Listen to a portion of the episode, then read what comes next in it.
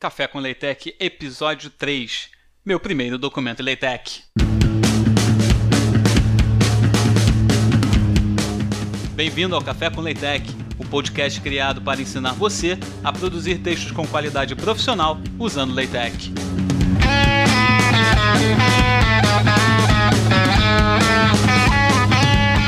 Eu sou Felipe do portal vidaestudantil.com e hoje vamos entender como um documento LaTeX é estruturado e produzir nosso primeiro texto em LaTeX.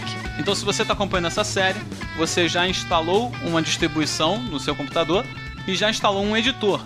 E se você está seguindo o que a gente tem sugerido, você instalou o Tech Studio. Mas e agora? Como é que a gente faz para produzir o nosso primeiro documento em LaTeX? Antes da gente entrar em detalhes sobre como é organizado um documento LaTeX e como a gente tem que fazer para poder sair um PDF no final de todo esse processo, dá uma olhada lá nas notas desse episódio. Elas estão em vidaestudante.com/cl3. Esse CL é de café com LaTeX. CL3. Lá você vai encontrar toda a organização desse episódio e vai encontrar também um arquivo que eu fiz como exemplo, que se você quiser já pode abrir ele com o seu Tech Studio e ir acompanhando o que a gente está falando ao mesmo tempo que você vai conferindo as coisas no arquivo, ou seja, no LaTeX, o que vai facilitar em muito o entendimento do que a gente está conversando. Se você não está na frente do computador não tem condição de baixar esse arquivo agora, mas ainda assim tem acesso às notas desse episódio, o que é muito provável, você também pode ir acompanhando as notas e depois dar uma olhada nesse arquivo, que você também não deverá ter problema nenhum em entender o que a gente está compartilhando hoje. E se você baixar esse arquivo lá no nosso site, basta você abrir ele com o TechStudio e apertar a tecla F5 que ele vai compilar e produzir um PDF no final. E você vai poder acompanhar o que está acontecendo no LaTeX para ter produzido aquele resultado no PDF. Beleza? Então, dito isso, vamos partir para a organização. Como é que um texto, um documento LaTeX é organizado? Todo arquivo em LaTeX tem uma organização muito bem definida, normalmente dividida em preâmbulo e o documento em si. O preâmbulo compreende comandos que determinam a classe do documento, quais pacotes são necessários para a compilação do documento, novos comandos e novos ambientes. Nesse episódio, a gente vai abordar rapidamente cada parte do documento LaTeX, mas a gente vai focar principalmente nesse preâmbulo, então, começando pela classe. Basicamente, a classe ou a determinação da classe vai ser o primeiro comando que você vai dar no LaTeX. O comando que você usa para determinar qual é a classe do documento se chama Document Class. E aí você pode colocar entre colchetes as opções e entre chaves qual a classe você quer usar. Lembrando que todo documento em LaTeX começa com a contrabarra. Então aqui, toda vez que a gente vai falar, ah, então entra com o comando tal, provavelmente a gente vai omitir a contrabarra, para não ficar repetindo contrabarra isso, contrabarra aquilo ao longo de todo o programa. E dito isso, quais são as classes né, do, de um documento em LaTeX? Existem diversas classes disponíveis para os mais diversos tipos de documentos. Além disso, é possível criar novas classes ou modificar as classes que já existem para que correspondam à sua necessidade do momento. Ainda assim, existe um conjunto de classes tradicionais muito bem conhecidas para determinados tipos de documentos, como, por exemplo, a classe Book, que serve para escrever livros, a classe Article, que é usada para escrever artigos para revistas científicas, pequenos relatórios, convites, etc.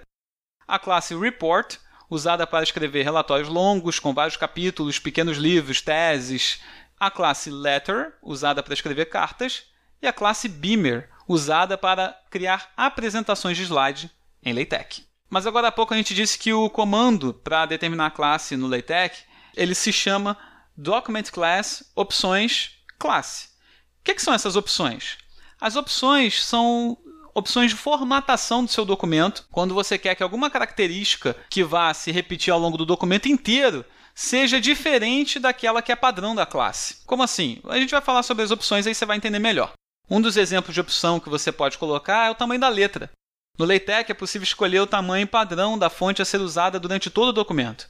Isso é feito colocando-se o tamanho desejado nas opções. E como é que esse tamanho é dito? A gente coloca um número seguido pelas letras PT. Então, se eu quiser que a fonte no tamanho 12, eu vou escrever 12PT. No tamanho 11, 11PT e por aí vai. Normalmente, o tamanho padrão é o tamanho 10. Então, se você quiser usar um outro tamanho, você pode especificar nas opções da classe. A gente também pode determinar o tamanho do papel. Como opções, existem papel tamanho A4, papel tamanho carta, papel A5, papel B5. Os comandos para que você escolha essas opções são A4 paper, leather paper, A5 paper, B5 paper e por aí vai.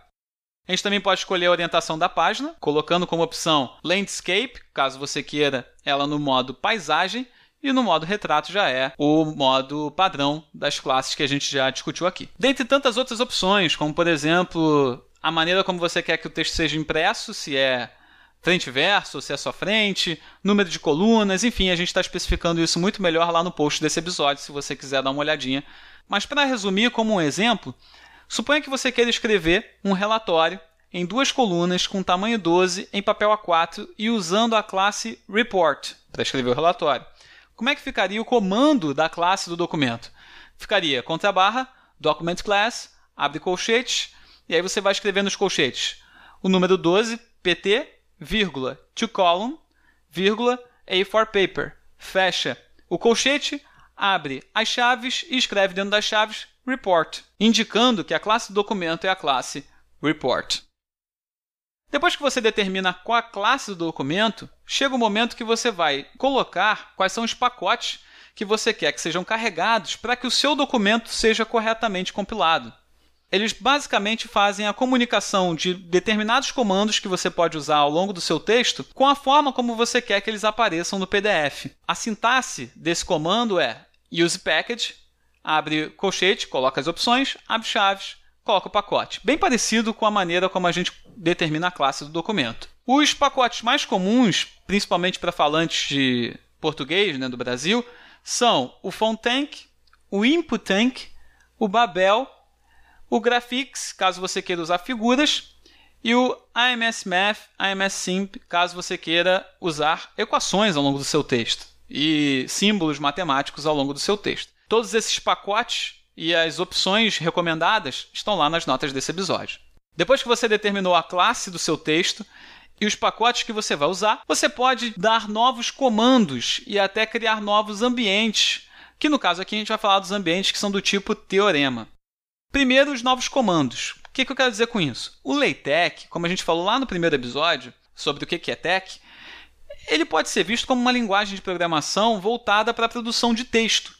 E como uma linguagem de programação, você pode criar novas maneiras de chamar os comandos já existentes no LaTeX. Existe a possibilidade, inclusive, de você realizar combinações de comando e criar um novo comando a partir dessas combinações. E como é que isso é feito? Isso é feito com o comando new command abre chaves, você vai escrever o seu novo comando, fecha chaves, abre chaves, você vai escrever qual é o comando antigo. Um exemplo que eu costumo muito usar é o comando feito para escrever vetor x. Normalmente, quando a gente está lidando com vetores, a gente representa esses vetores por variáveis sublinhadas. O comando que faz isso chama-se underline. Então você vai colocar contra a barra underline e colocar qual é a variável que você quer que seja sublinhada. Mas imagina que você tem que escrever ao longo do seu texto várias vezes o mesmo vetor. Então várias vezes você vai ter que escrever o comando underline vetor, que aqui a gente vai usar x para ficar mais fácil.